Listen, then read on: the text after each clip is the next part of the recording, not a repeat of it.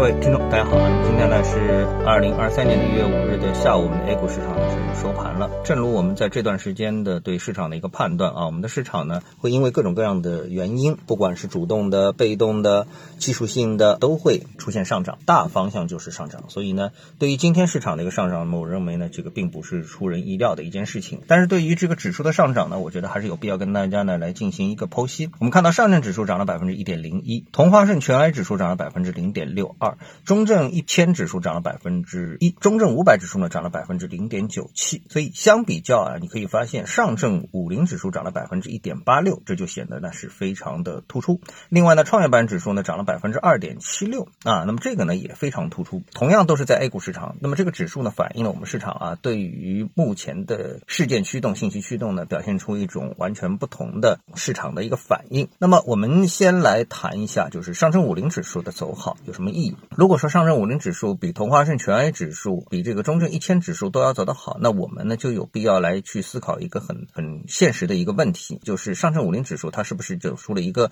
反转的一个行情，底部反转的一个行情？因为我们看到，在过去我们跟大家都分析了啊，从指数的角度来说呢，那上证五零指数呢要比中证一千指数走的弱很多，弱很多，它们表现出的是市场的完全不同的。两个方面，越是跌的多的趋势性下跌的这样的一个指数或者一个品类，那我们来看上证五零指数的话呢，它走出的是一个下降通道，所以这个下降通道的上轨啊，一旦被向上突破，那可能就意味着一波牛市的这个到来，而且呢，越是从底部往上涨呢，可能获得的这个呃上涨的空间啊，可能就越大。所以呢，呃，我觉得呢，投资者呢有必要注意一下啊，上证五零今天的超越。小盘股的指数的这种上涨到底意味着什么啊？这是上证五零。另外一个呢，就是创业板指数的一个上涨。那创业板指数上涨呢，我认为呢，它的这个推动力啊，主要是来自于两个方面。当然，核心推动力呢，可能是来自于呢，我们呢对这个中美关系的一个定调。我们知道，这个新任外交部部长呢，这秦刚，他呢最近发文，这个一上任呢，他就对中美关系进行发展，因为他原来呢是驻美国大使啊，所以这个信号就很值得大家关注，就是一个美国大使啊，然后呢升任了外交部部长。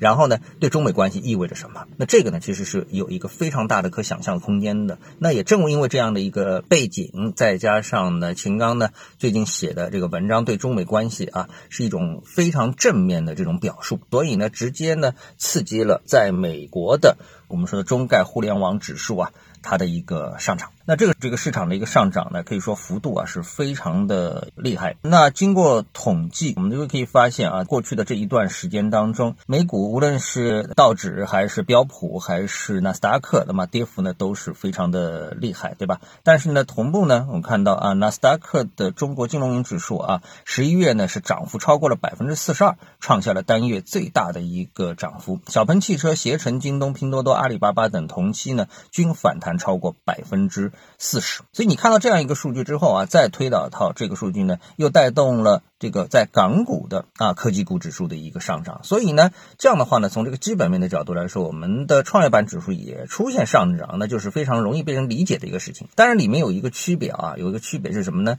就是美股啊，在美股的这个中概股也好，港股的中概股也好，那么在过去的比较长的一段时间当中呢，在政策方面呢，面临的是一种利空的压力，而我们的创业板呢，实际上没有这方面的一个压力，所以呢，这两者的政策环境的背景呢是有所不同的。所以呢，中概股美。股中概股能够出现大幅的一个上涨，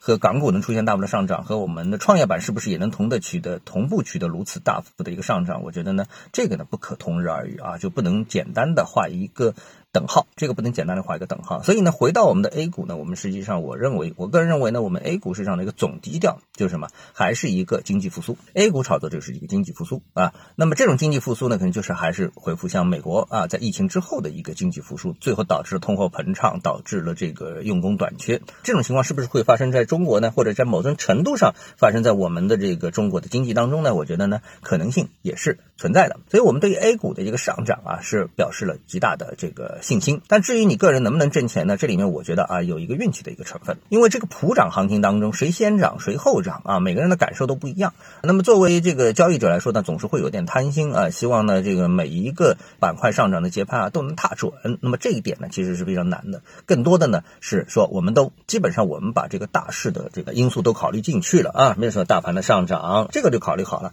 然后呢，也多买几个股票，分散投资，不要买在一个里面。然后呢，再买点 ETF，看好行业，比如说。说像今天的行业当中的这个酒类 ETF 涨幅就是非常的惊人。当我们把所有的准备工作都做好之后，那剩下的呢，只是呢一个挣多挣少的一个问题。好，那么这里最后呢还提醒一下，就是总是有板块在这样的一个大的背景下有可能会受伤，比如什么呢？军工板块啊，如果说中美关系啊这个高调走好，叫大背景啊走好，那我们的这个军工板块走弱，可能就是一个比较容易简单推理出来的一个结论啊，是不是这样呢？